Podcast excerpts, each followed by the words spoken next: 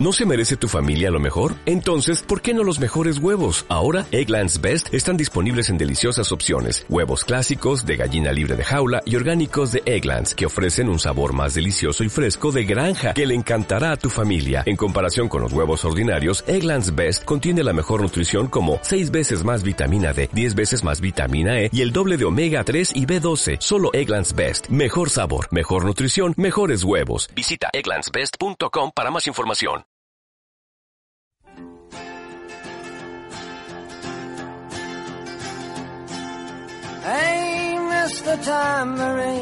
Aquí comienza Tócale y vete. En Pasión Deportiva Radio. Buenas tardes, ¿qué tal están? Bienvenidos una semana más aquí a Tócale y vete en Pasión Deportiva Radio. Ya saben, el programa cultural de esta emisora en el que hablamos pues de todo un poco, de teatro, de cine, de literatura, de cómic, pues de todo un poco. Como siempre, les habla Alejandro Romero y como siempre hacemos una brevísima pausa y empezamos.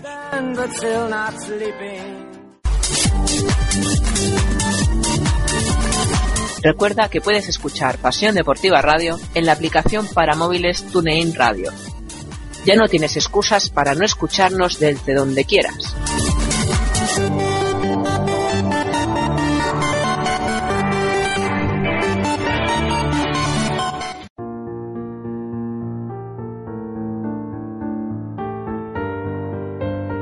Bueno, pues este programa, tal y como dijimos la semana pasada, va a estar dedicado a las adaptaciones cinematográficas que se han hecho de las principales obras de H.G. Wells, porque estamos en la semana de H.G. Wells, estamos dedicándole un díptico, esta es la segunda parte de ese díptico, y como digo, va a estar dedicado al cine, a las adaptaciones que, ha hecho Hollywood de eh, los relatos de las novelas de H.G. Wells, de, este escritor inglés, de cuya vida hablamos la semana pasada. De ello se encarga nuestro experto en cine, Dani, que está por ahí. Dani, buenos días. Buenos días.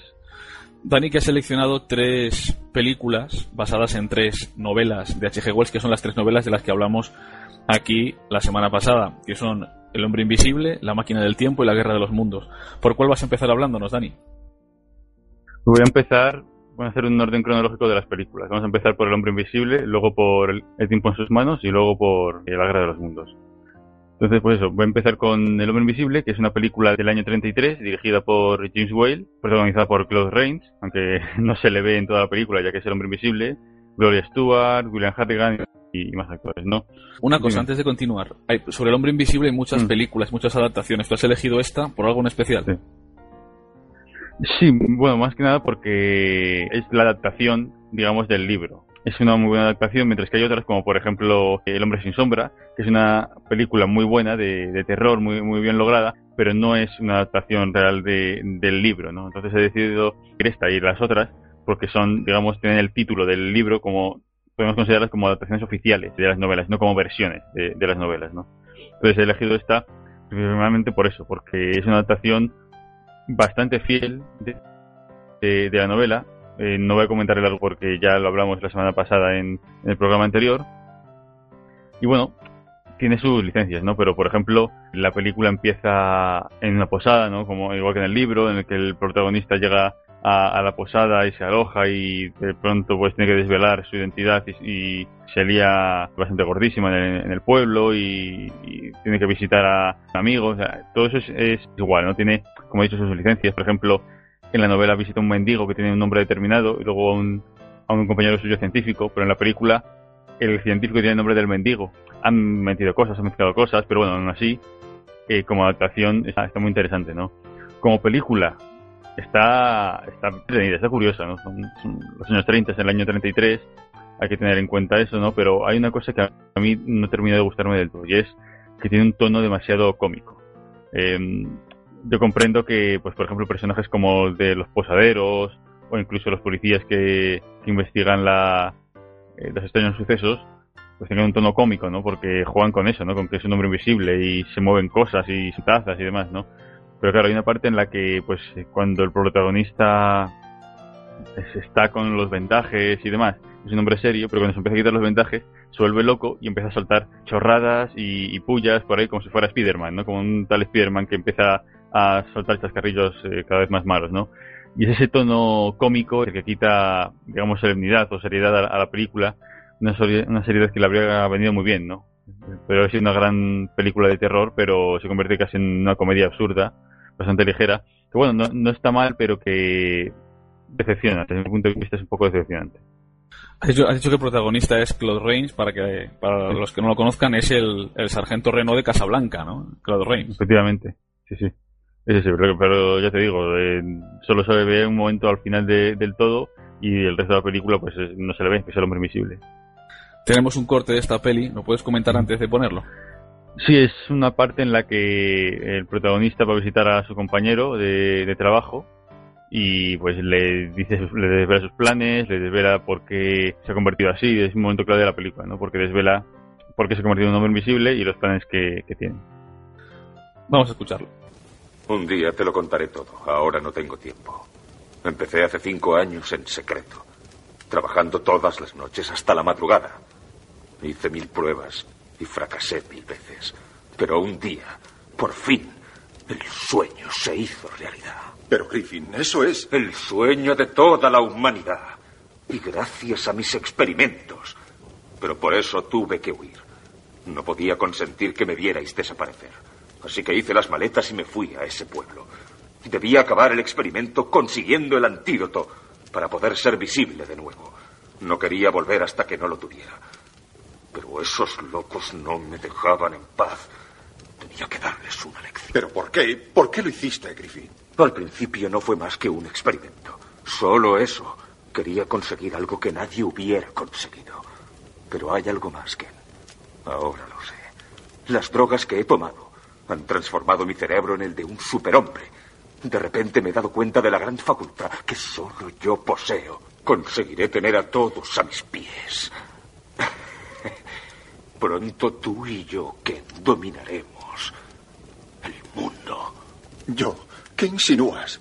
Necesito tener un cómplice. Un cómplice visible para los pequeños detalles. Y vas a ser tú. Dani, ¿tú esta película la recomendarías para el gran público, únicamente para cinéfilos, mm, para aficionados de la ciencia ficción? ¿Para quién se la recomendarías?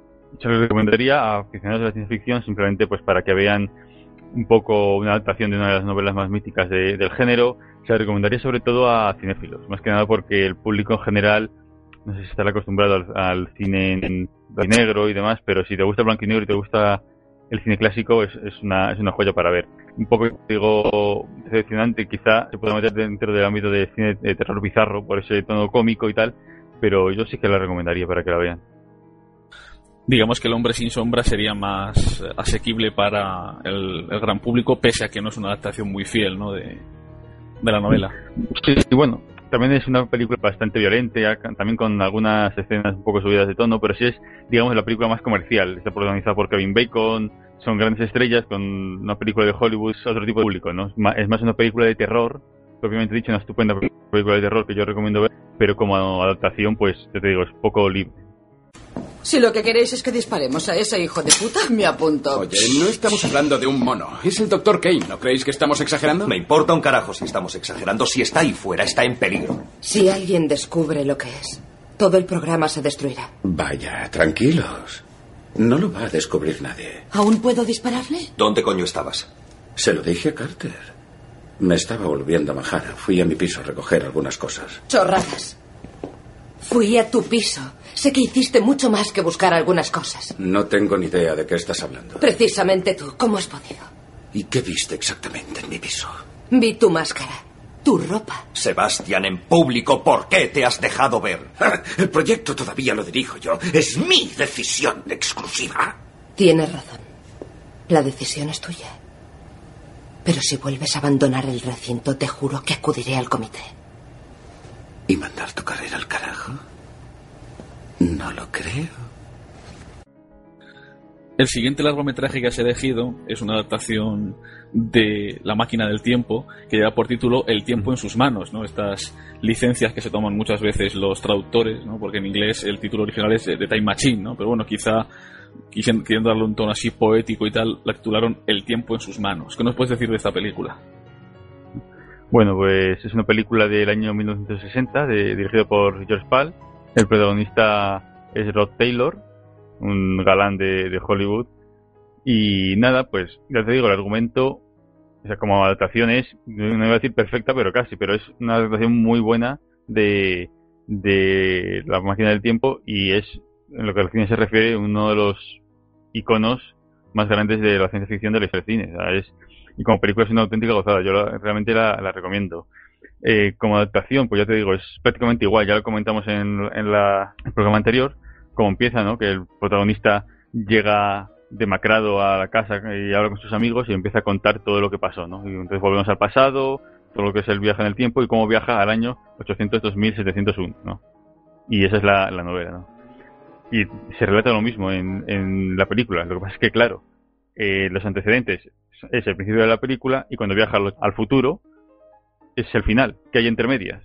Pero aquí es donde viene la, la gracia de la película, ¿no? Y es que, mientras que la novela se escribió a finales del siglo XIX, la película es de 1960 y han ocurrido muchas cosas en Europa, principalmente en Inglaterra, durante esa época. Y especialmente unas cosas, o dos de las cosas más importantes que han ocurrido es la Segunda Guerra Mundial y la Primera Guerra Mundial.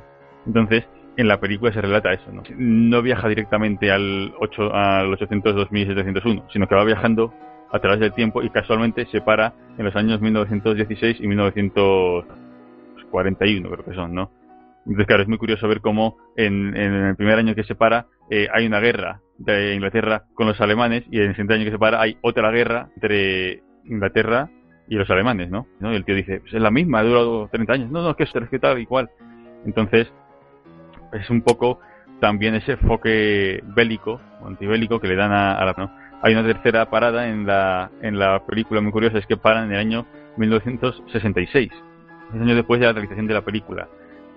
Y ahora que estamos hablando de máquinas del tiempo y que estamos en 2015 y que hablamos de, de Regreso al Futuro, ¿no? Podemos decir, en la que Martin McFly vendrá en 2015 y no es igual a, a como era, aquí se está un ejercicio parecido, ¿no?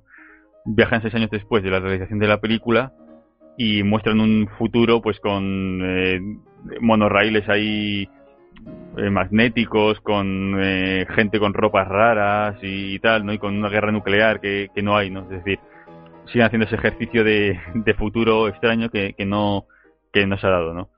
Y es muy curioso, ¿no? Y entonces a partir de ahí pues hay una guerra nuclear, el mundo se destruye casi, se queda enterrado él en una especie de volcán y empieza a darle a que avance el tiempo hasta llegar al año 302.701. O sea, es decir, no va directamente ese año, sino que van sucediendo distintas cosas hasta que llega ahí, ¿no? Por lo tanto, es un poco una adaptación muy curiosa, ¿no? Es una película que aporta algo más que aporta la novela y eso lo hace realmente interesante. Dani, te voy a hacer una pregunta sobre esta película y luego escuchamos el fragmento, ¿vale?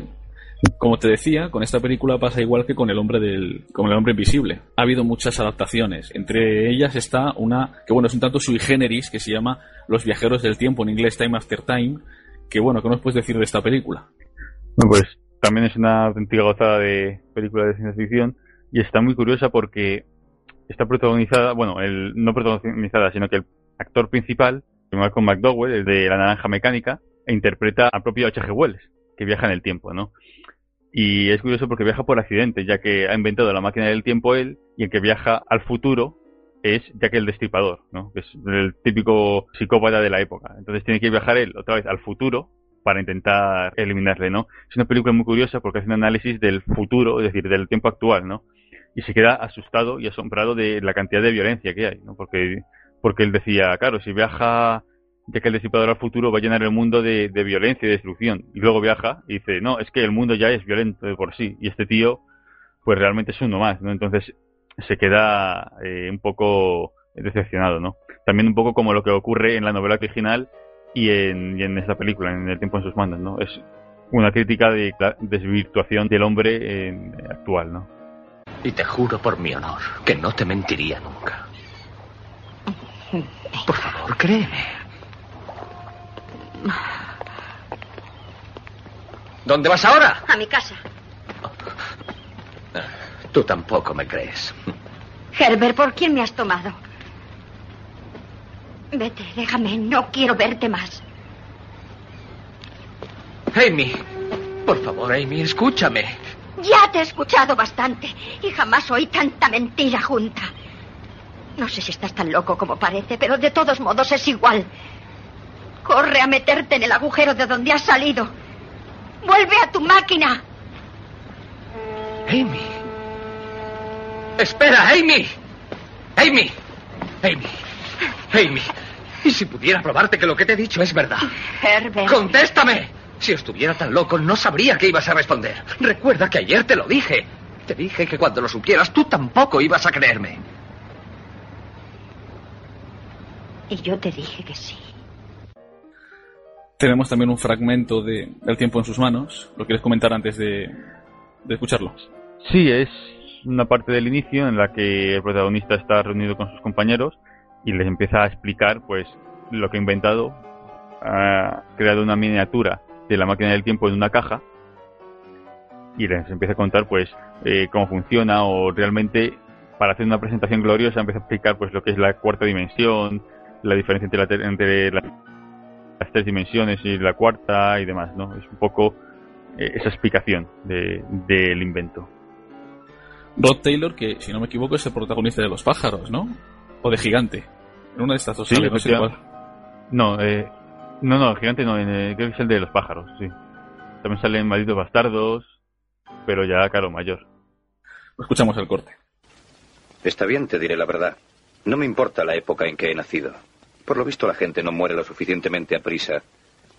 Y recurren a la ciencia para inventar nuevas armas más eficaces que despueblen la Tierra. Estoy de acuerdo contigo. Estoy de acuerdo. Pero estamos aquí y tenemos que sacar el mayor partido posible. Tú sí, yo no. Está bien. Realiza ese viaje en tu artefacto. ¿En qué te vas a convertir? ¿En un griego? ¿En un romano? ¿En un faraón? Prefiero el futuro. ¿No dirás en serio que puedes hacer ese viaje? David, tú viste el experimento hace un rato, ¿no? Vi desaparecer una máquina de juguete. Pero existen infinidad de fórmulas para realizar ese truco. Cualquier mago de mediana categoría podría hacerlo. No ha sido un truco. ¿Te gustaría ver el modelo a escala normal? No, no me gustaría. No deseo tentar las leyes de la providencia. Y creo que tú tampoco debes hacerlo. No son cosas para que un hombre juegue con ellas. Ahora te estás comportando como Hillier y Kemp. No se puede discutir el sentido real que ellos tienen de la vida. George, te estoy hablando como un amigo. Más aún, como un hermano. Si esa máquina es capaz de hacer lo que dices que hace, destrúyela. Destrúyela antes de que ella te destruya a ti. Debes tener planes para la noche vieja, David. No los hagas esperar por mí. Pues aquí seguimos, en Toca Libete, en Pasión Deportiva Radio. Como cada semana, hablando sobre literatura, sobre cine, en esta ocasión estamos hablando sobre H.G. Wells, sobre las adaptaciones cinematográficas que se han hecho de, de las novelas y de los relatos de H.G. Wells. Tenemos aquí a Dani, que nos ha hablado ya sobre la adaptación del hombre invisible, eh, también sobre la adaptación de la máquina del tiempo, y ahora nos va a hablar sobre una adaptación muy reciente de La Guerra de los Mundos, la, obra, no sé si la obra maestra, pero sí por lo menos la más conocida de H.G. Wells, que fue la que hizo Steven Spielberg con Tom Cruise de protagonista. Sobre la Guerra de los Mundos ha habido muchísimas adaptaciones, ¿no? pero quizá, digamos, ha elegido esta pues por ser la más reciente. ¿Qué nos puedes decir de esta película? Bueno, pues como tú bien has dicho, ha habido adaptaciones, ha habido un montón de, adaptaciones de, de, la película y pues la más clásica es La Guerra de los Mundos del año 53, ¿no? Que tiene la típica película de ciencia ficción de, de la época, no, no, muy fiel a, a la novela, pero yo, creo que esta película, la de Spielberg, aparte de ser una de las películas más infravaloradas del director, es una adaptación que a simple vista puede parecer bastante mala, pero yo creo que es bastante fiel a, a la novela. No solo ya por el principio y por el final, que son monólogos de la novela, ¿no? O por la adaptación de los trípodes que, que atacan al planeta, sino en cierto modo por la esencia, por el estilo narrativo de, de, la película y del libro, ¿no? Como comentamos en el libro, te he contado desde el punto de vista de ciudadanos que van narrando en primera persona los distintos sucesos que están viviendo, ¿no? Y la película es igual, es todos los sucesos que están ocurriendo desde el punto de vista, en este caso, de una persona, ¿no? Del personaje de Tom Cruise, que sí es cierto que es una licencia Spielberg, el típico padre divorciado que tiene que hacerse cargo de los hijos. Pero en cierto modo no deja de ser una historia bastante parecida, por ejemplo, a Salvador de Ryan, ¿no? Una persona que tiene una misión, tiene que ir de un punto A a un punto B y entre medias le van pasando cosas, ¿no? Esto es lo mismo, eh, tiene que llevar a sus hijos a Boston con su madre y va viviendo pues distintas experiencias que reflejan un poco eh, la masacre que está produciendo estos trípodes, ¿no? Estos extraños seres. Nadie habría creído en los primeros años del siglo XXI que nuestro mundo estaba siendo vigilado por inteligencias superiores a la nuestra. Y que mientras los hombres atendían a sus diversos asuntos, éstas les observaban y estudiaban del mismo modo que un hombre puede escudriñar con un microscopio las criaturas que pululan y se multiplican en una gota de agua. Infinitamente satisfechos de sí mismos, los hombres iban y venían por el globo, seguros de dominar el mundo. Pero a través del abismo del espacio, inteligencias frías, vastas y hostiles contemplaban nuestro planeta con ojos envidiosos. Y lentas, pero seguras, trazaban planes de conquista. Como adaptación me parece una adaptación bastante interesante. Ahora, como película, como he dicho, es una película bastante infravalorada, ya que sí es cierto que toda la parte típica Spielberg de la familia y del padre divorciado y tal, da un tono un tanto edulcorado a la, película, ¿no? Y de hecho hay partes en el final que chirrían y más de cara a, producir efectismo y a producir el llanto fácil más que a algo real. No, no quiero desvelar nada del final. Pero sí es cierto que es Spielberg, que detrás tiene un equipazo brutal y que tiene una puesta en escena increíble. Y en la película, pues hay partes que son realmente espectaculares. Por ejemplo, me viene en la cabeza eh, la parte en la que la hija del personaje de John Cruise eh, llega a un río y aparecen todos los cadáveres de, de la gente que llena todo, todo el agua, ¿no? Es una imagen con una potencia visual tremenda. O la parte del muelle en la que hay una vía de tren, se bajan las barras a nivel y aparece un tren lleno de llamas. Un tren en llamas que pasa a toda velocidad, ¿no? O sobre todo toda la parte del final de, del sótano, cuando se encuentran con el personaje de Tim Robbins, es toda una parte en la que hay un despliegue de puesta en escena realmente espectacular, ¿no?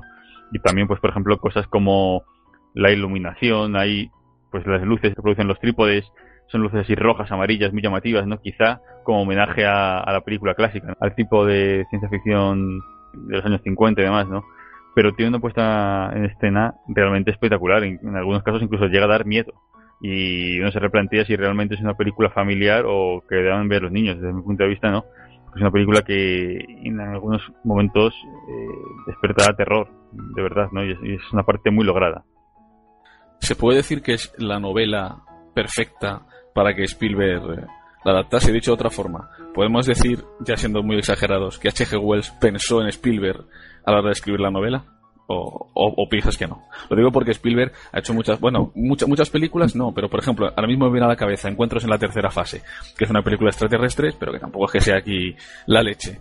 Pero esto yo creo que no sé, no sé si, si me entiendes lo que te quiero decir. A lo mejor por el efectismo que tenía, por el, la novela.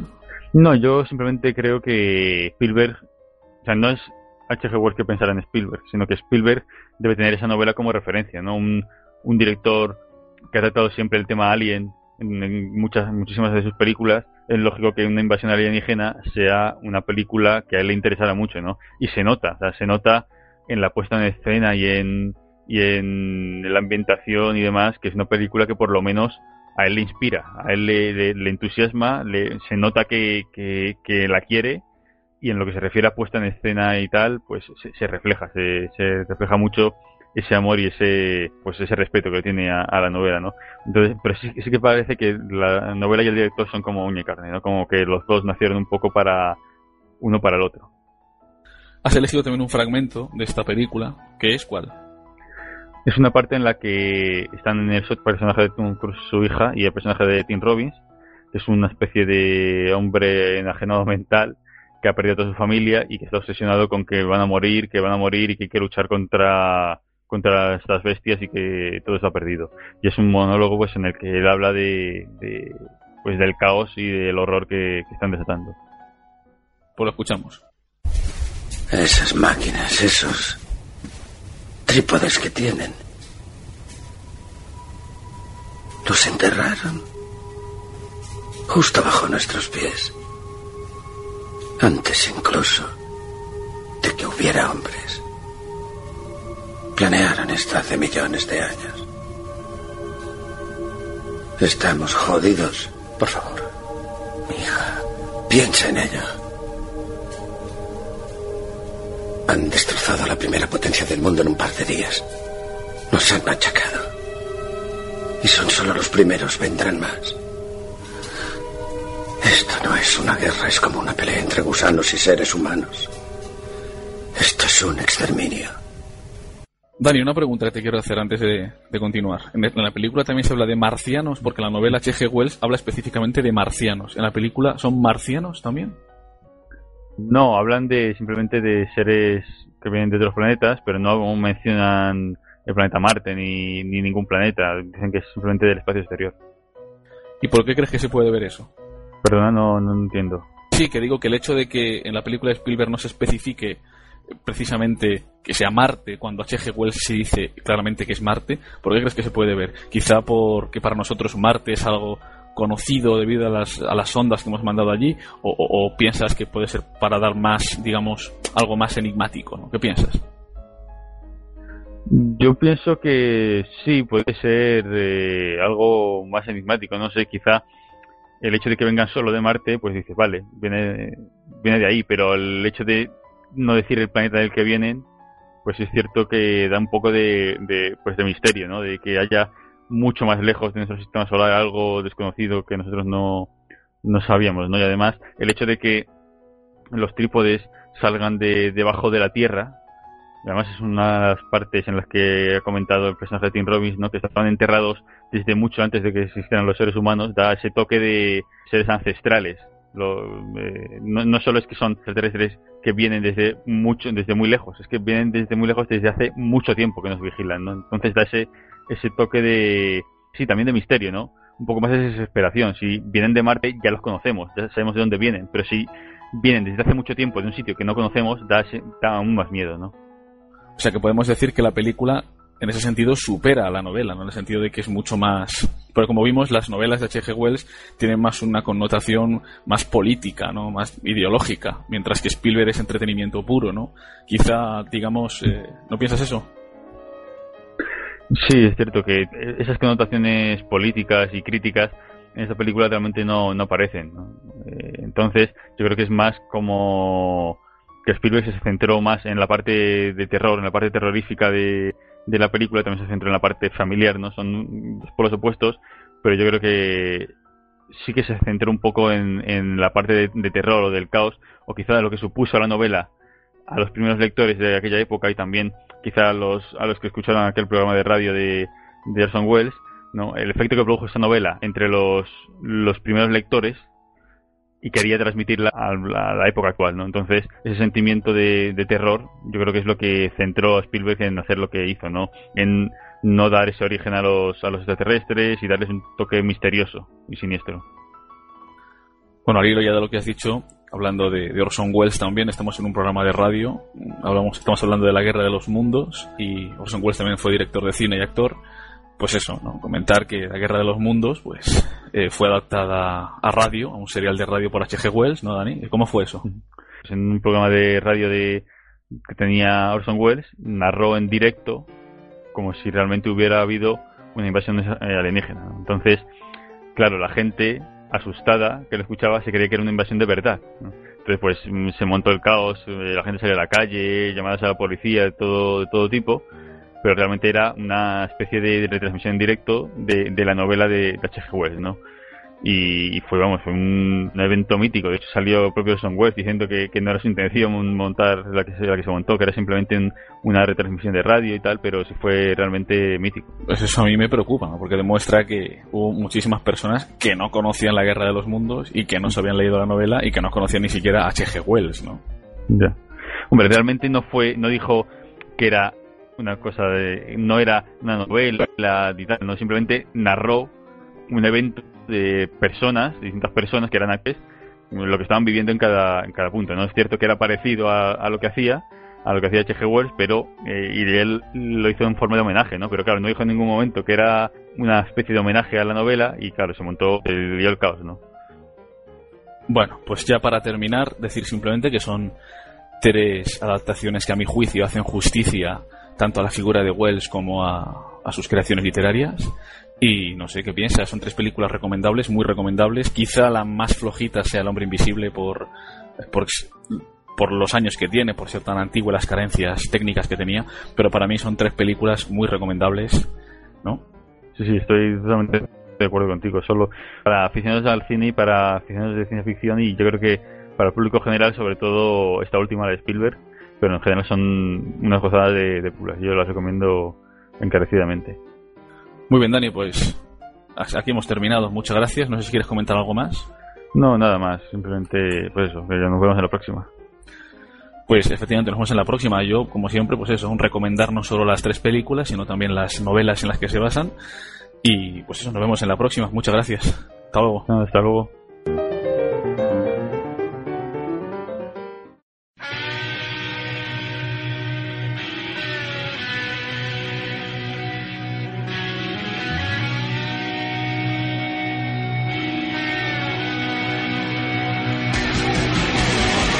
¿Te suenan los nombres de Alan Shearer, Henry Clason o el tándem de Brian Cloud y Peter Taylor? ¿Recuerdas al Arsenal de Pires, Vieira, Berkham y Henry?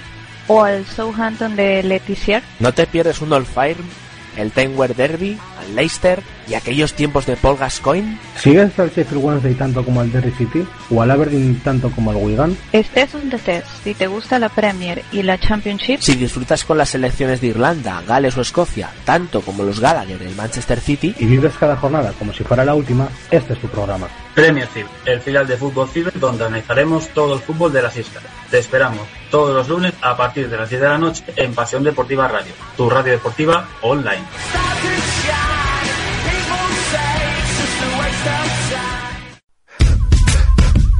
Territorio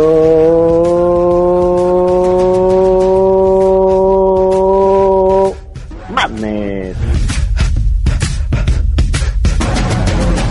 La NCAA en Pasión Deportiva Radio. Los lunes, en Pasión Deportiva Radio, de 9 a 11, Territorio Madness, un programa que repasa semanalmente la actualidad del baloncesto universitario, de la mano de David Uña y Gerard Sule, toda la NCAA aquí, en Pasión Deportiva Radio. I can't believe it. I can't believe what I'm looking at, John. This is unbelievable. College basketball. Incredible.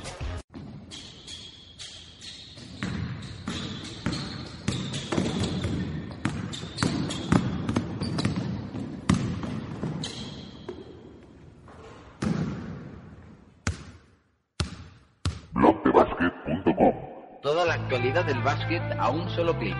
ACB, NBA, Euroliga, blogdebasket.com. Si buscas un seguimiento completo de todas las competiciones a nivel mundial, tienes que entrar a blogdebasket.com.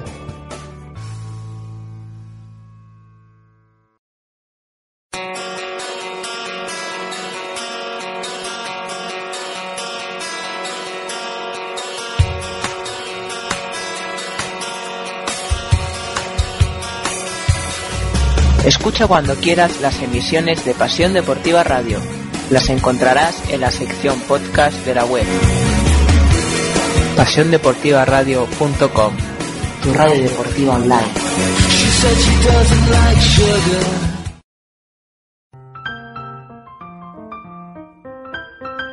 Tócala y vete presenta Seriando y Olé. Pues aquí estamos en esta sección clásica ya aquí en Tocalibete, Seriando y Olé, en la que desgranamos pues series, eh, series televisivas, tanto españolas como extranjeras, fundamentalmente estadounidenses. Hemos hablado también alguna que otra serie española, pero fundamentalmente son estadounidenses. Y de ello pues se encarga nuestro queridísimo amigo Javi. ¿Estás por ahí, Javi?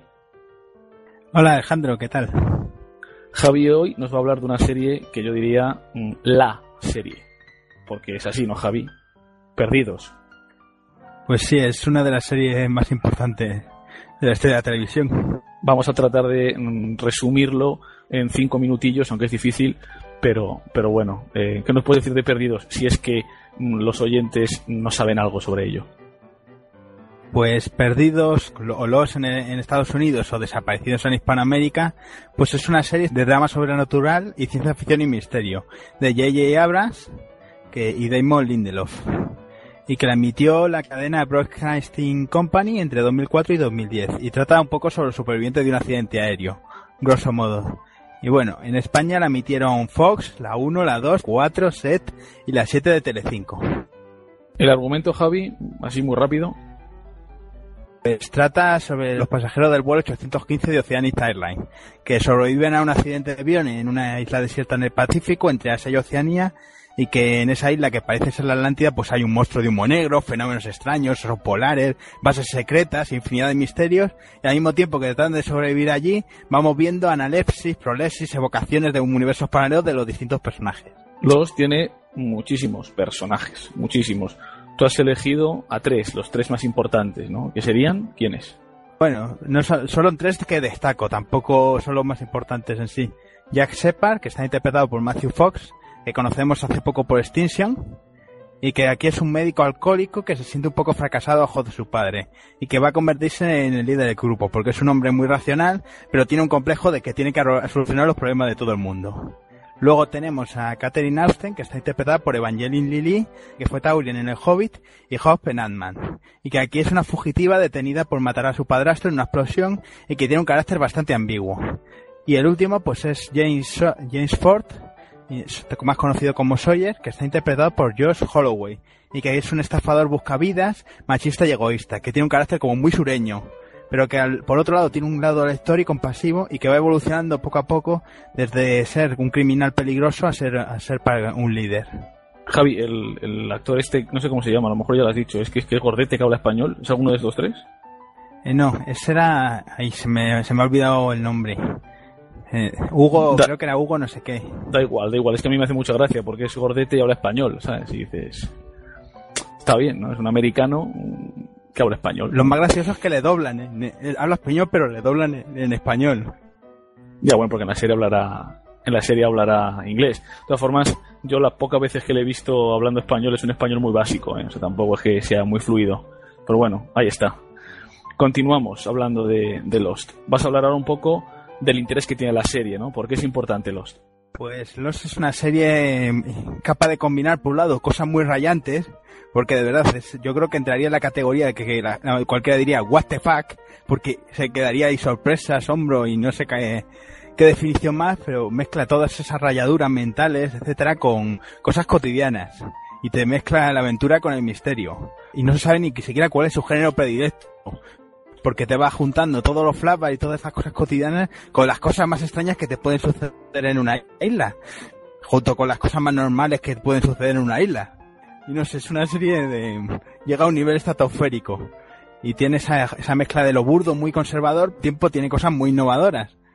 Y es una, no sé, la serie funciona, se escoge cariño a los personajes, te quedas reflexionando, dudando, emocionándote de un poco de todo y bueno, es una serie que tuvo en vilo a todo el país, que la referencia muchísimo y que ganó un montón de premios. Yo me parece, motivo bastante de sobra para echarle un vistazo. Nos estrellamos. Pero en una isla demencial. El piloto dijo que nos habíamos desviado más de 1600 kilómetros.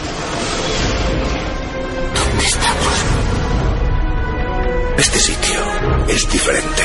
Es un lugar en el que ocurren milagros. No es un oso cualquiera, es un oso polar. Cada uno de nosotros nos han traído aquí por una razón. El camino acaba en la escotilla. ¿Qué es este sitio? Una bolsa gigante de energía. Para contenerla tendrán que cubrir de hormigón toda la zona, como en Chernóbil. Se pasarán los próximos 20 años manteniendo a raya la energía pulsando una tecla. ¿Para qué es todo esto? Para salvar el mundo. Averiguaremos qué pasa si no se pulsa esa tecla. Estoy totalmente convencido de que si lleva eso a cabo, los que estamos aquí moriremos. Os he salvado a todos. ¿Has visto a otras personas en la isla? Me llamo Benjamin Linus. Y he vivido en esta isla toda mi vida. He visto a la isla obrar milagros, la he visto sanar enfermos, pero nunca había hecho una cosa así. La isla desapareció. No puede habernos desplazado. ¿Desplazado de qué? Del tiempo. ¿Estamos en el pasado o en el futuro? ¿De verdad crees que esto está pasando? Es el destino. Necesito salir de esta isla. Si te equivocas, toda la gente de la isla morirá. ¿Lo entiendes, Jack? No me equivoco, Kate. El desenlace está cada vez más cerca. Es el principio del fin. Hay muchas teorías, pero solo una respuesta. Debemos estar unidos de nuevo. Bueno, has dicho what the fuck, yo no sé si es muy correcto decir fuck en la radio, pero bueno, en cualquier caso, luego ponemos el pitido y yo creo que, que no pasa nada, ¿no?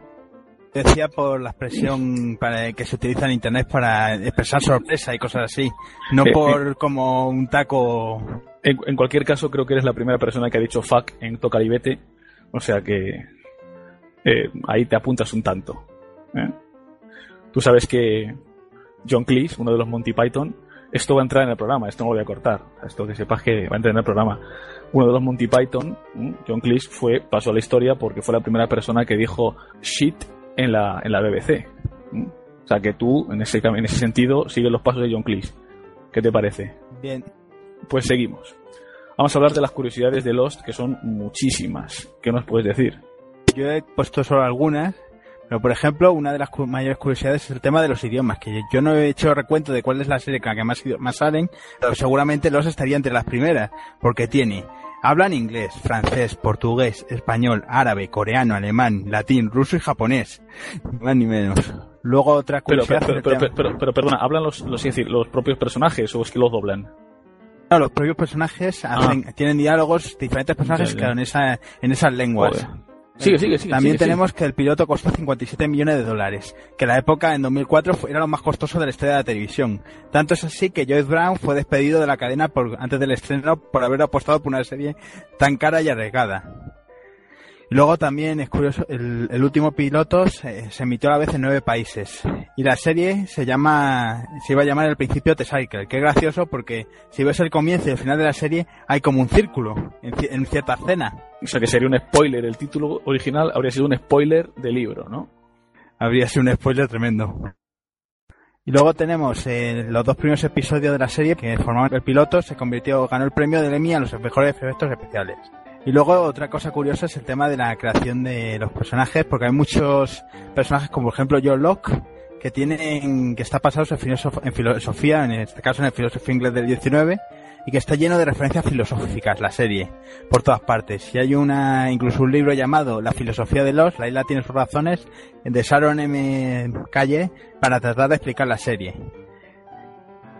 Y luego tenemos también como otra curiosidad así el tema de la serie española El Barco, que si tú la ves en paralelo con Los te das cuenta de que es un remake encubierto descarado, que cogen un montón de cosas de personajes y de tramas y de, de elementos, los deconstruyen y los convierten, los transforman para que no se note tanto que... Pero dices, tú lo ves y dices, esto lo han cogido de aquí, esto de allá, y es tremendo. Muy polémico fue, ¿no, Javi? El, el mítico final de Lost, ¿no? Con muchas contradicciones, eh, ¿no? Pues sí, desde luego el, final de los es te quedas lo primero de la duda de qué diantres es la isla y varias tramas que se quedan así sin develar y que yo yo tengo mi propia interpretación de que tiene un discurso eh, religioso, espiritual, un poco peculiar y que eso es la base de todo que sigue a lo largo de toda la serie. Pero a nivel de coherencia interna y de lógica se eh, sale un salto al tiburón de tres pares de narices. ¿Y cuál es tu hipótesis? Pues que todos estaban muriendo y que toda la isla y todo es como una especie de, de limbo en el que tienen que aprender unos a- entre todos a convivir y a, a que no pueden alcanzar la salvación si no es con la ayuda de los otros seres humanos. Ya para terminar, Javi, los que quieran verlos, si es que no la han visto, o los que la hayan visto y la quieran volver a ver, ¿dónde pueden conseguirla? Pues la pueden conseguir en, en eBay, eh, en Amazon y en el catálogo de Naz. En YouTube hay algunos episodios en latino y, y también hay episodios sueltos en español peninsular. Y luego está la opción online porque hoy día ya no, hay, no he visto ninguna fecha, ninguna cadena para de emisión. Hay un libro que se llama JJ Abrams de Perdidos a Star Wars, un hombre y sus sueños, de Juan Sánchez y Luis Miguel Carmona, que habla un poco sobre, no solo sobre los, sino sobre JJ Abrams, toda la trayectoria. No, quiero decir que estamos en un programa sobre literatura, es lógico que lo comentes. Eh, repite el título, por favor. Se llama de, de Perdidos a Star Wars. JJ Abrams, JJ Abrams, de Perdidos a Star Wars, un hombre y sus sueños. Y es de Juan Luis Sánchez y Luis Miguel Carmona. La editorial. Eh, Diablo Ediciones. Bueno, pues ya tiene lectura para este fin de semana. Si les interesa el tema. Pues muy bien, Javi. Nos vemos en la próxima. Muchas gracias. Hasta la próxima.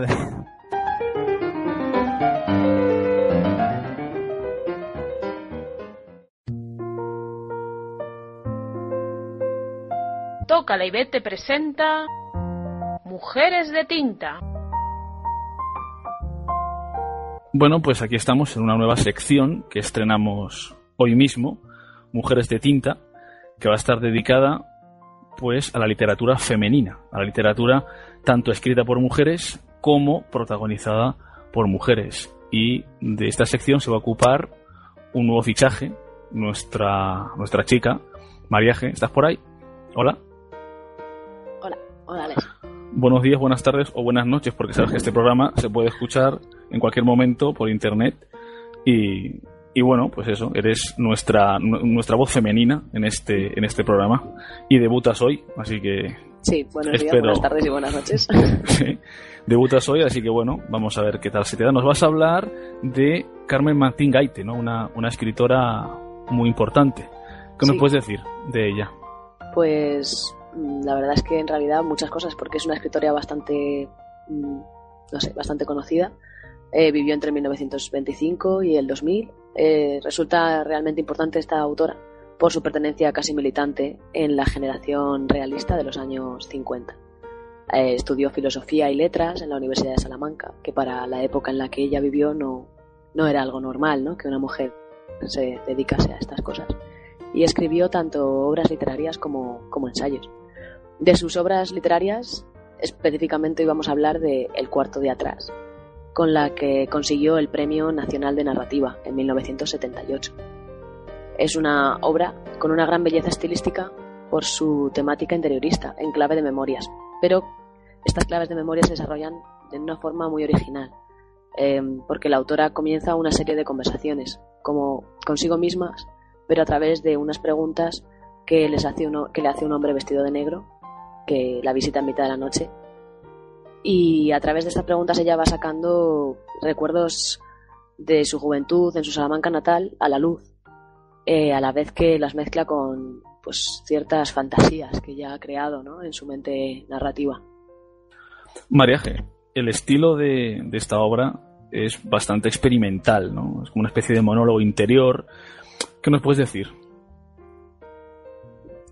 Pues sí, la verdad es que sí que es bastante, es bastante distinta, porque como bien dices, es un monólogo interior, bastante confuso, de hecho, que nos va llevando poco a poco como por unos laberintos de la autora, ¿no? Reviviendo con ella tanto sus momentos vitales como mm, también fantasías suyas, ¿no? Eh, la acción de la obra es mínima, porque es todo un análisis introspectivo y es un viaje al fin y al cabo al interior de la autora en busca de su pasado, ¿no? Eh, ella tiene como una necesidad de, crear eh, una obra que refleje la posguerra, pero a la vez tiene cierta necesidad también de crear una obra fantástica, porque ella era muy estaba muy apegada a la generación, una generación realista, a una literatura muy realista. Entonces, a, a través de estos recuerdos nos van dando a conocer una versión como muy personal de la guerra, de la posguerra, del franquismo, con una pequeña y sutil crítica bastante característica de esta autora, no solamente en esta obra, sino en otras muchas. Eh, es una crítica a la mentalidad provinciana, de la propia de la localización temporal y espacial eh, a la que hace alusión ella, o sea, a la propia Salamanca de esta época. Y haciendo, por supuesto, referencia a toda una generación en cuanto a modas y, bueno, en cuanto a un montón de cosas. Tenemos un fragmento que hemos, que hemos seleccionado. Eh, vamos a escucharlo.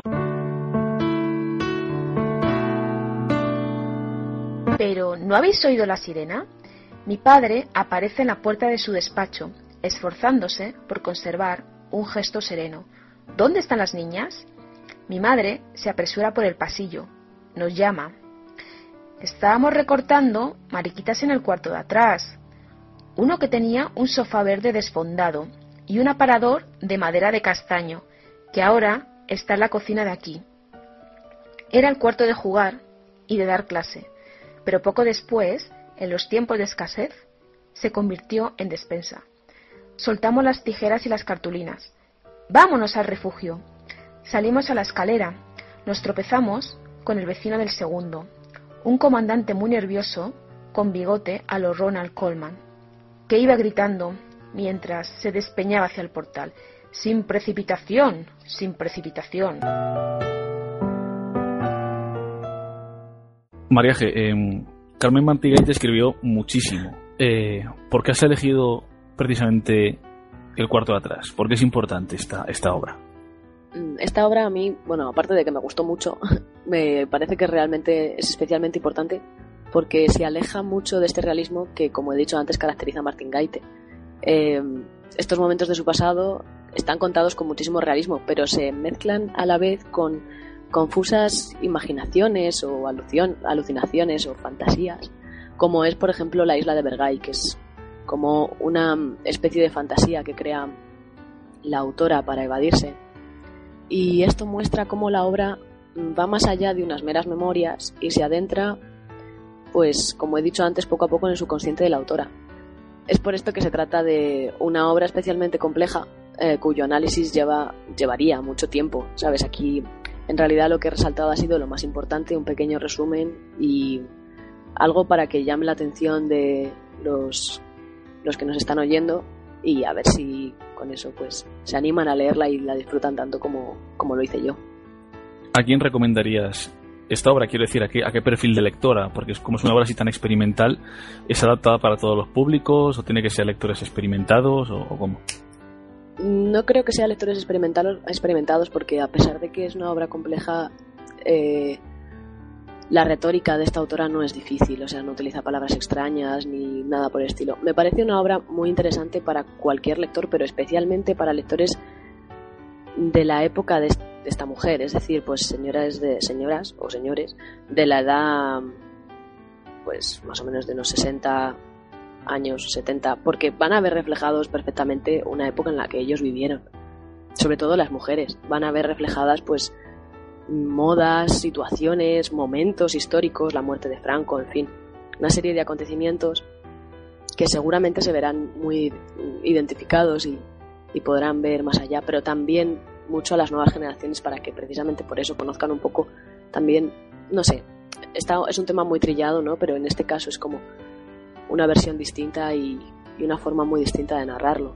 Es, no sé, es a través de los ojos de una autora y, y me parece muy novedoso. Yo la verdad es que se lo recomendaría casi a cualquier persona. No tengo nada más que decir, ya hemos terminado. ¿Nos haces un avance del siguiente programa? ¿Vas a hablar de qué? ¿O de quién? Pues quería, quería hablar, sí, de Casa de Muñecas, de Ibsen, un- una obra bastante, bastante trillada, la verdad, sí, es muy típica, ¿no? Hablar de ella, pero me parece que es, eh, sigue siendo una obra totalmente necesaria y me gustaría centrarme mucho en el personaje de Nora, ¿no? Un personaje totalmente, no sé, carismático y, y a su vez muy, muy mitificado, que me parece muy importante seguir hablando de ella. No, no, no creo que sea un personaje que haya que olvidar. Y bueno, pese a ser un tópico, voy, me gustaría hablar de él. Muy bien, pues nada más. Pues muchas gracias, Mariaje. Muchas gracias, Alex. Venga. Hasta luego. Hasta la próxima.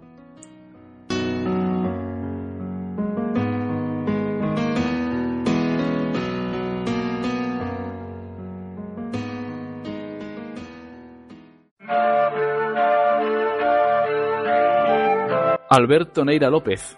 Bueno, y nos vamos. En efecto, Alex, y esta semana te traigo un tema más actual que el de la semana pasada, de una banda española que se llama El Dorado. Y he elegido este tema porque, bueno, hemos estado hablando de estos últimos programas de H.G. Wells, el autor de La Guerra de los Mundos, ¿no? Me apetecía pues traer algo que tuviera algo de relación con, con los ovnis. ¿no? Y la canción pues que estamos escuchando así de fondo y que van a poder seguir escuchando nuestros oyentes, pues, pues va de eso, ¿no? De un hombre que tiene unas extrañas visiones, ¿no? de, de unas luces que salen del océano Atlántico y bueno, pues aquello le deja un poco trastornado Y, bueno, pues yo creo que es un tema mm, que tiene un tiempo así lento y luego en el estribillo pues se desata con mucha energía y creo que le va a gustar a nuestros oyentes. Atlántico se llama la canción y pertenece a, su disco eh, Dorado, que fue el segundo disco que, sacaron. Una característica de este grupo que me parece muy interesante que publican sus discos en dos, en dos versiones de idioma en español y en, y en inglés. Puedes adquirirlo en, ambos, en ambos idiomas, pero las canciones de uno y otro no son sin mera traducción, sino que nuevamente pues amplían o continúan la letra que de, uno de los idiomas, ¿no? Y amplía un poco la historia, ¿no? Entonces la versión que hay en inglés de esta canción, pues digamos que tiene, es una una letra un tanto distinta también. Pero bueno, yo hemos, hemos seleccionado por esta ocasión la versión en castellano. Muy bien, pues hasta aquí el programa de hoy. Yo les dejo con El Dorado. Espero, como siempre, que les haya gustado, espero que hayan aprendido, espero que se les haya despertado la curiosidad. Y como siempre, pues les remito a las redes sociales, a Facebook, a Twitter y sobre todo a nuestro blog, tocalibetepdr.blogspot.com. Y nada más, en mi nombre y de todos los que trabajamos y colaboramos aquí en Tocalibete y en Pasión Deportiva Radio, un saludo y que pasen buen día.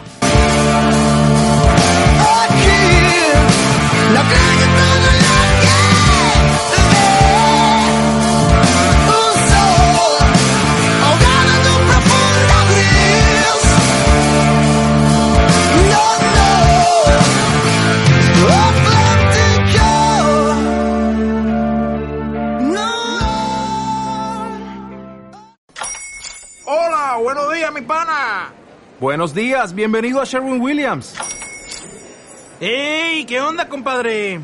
¿Qué onda? Ya tengo lista la pintura que ordenaste en el ProPlus app. Con más de 6.000 representantes en nuestras tiendas listos para atenderte en tu idioma y beneficios para contratistas que encontrarás en aliadopro.com. En Sherwin Williams somos el aliado del PRO.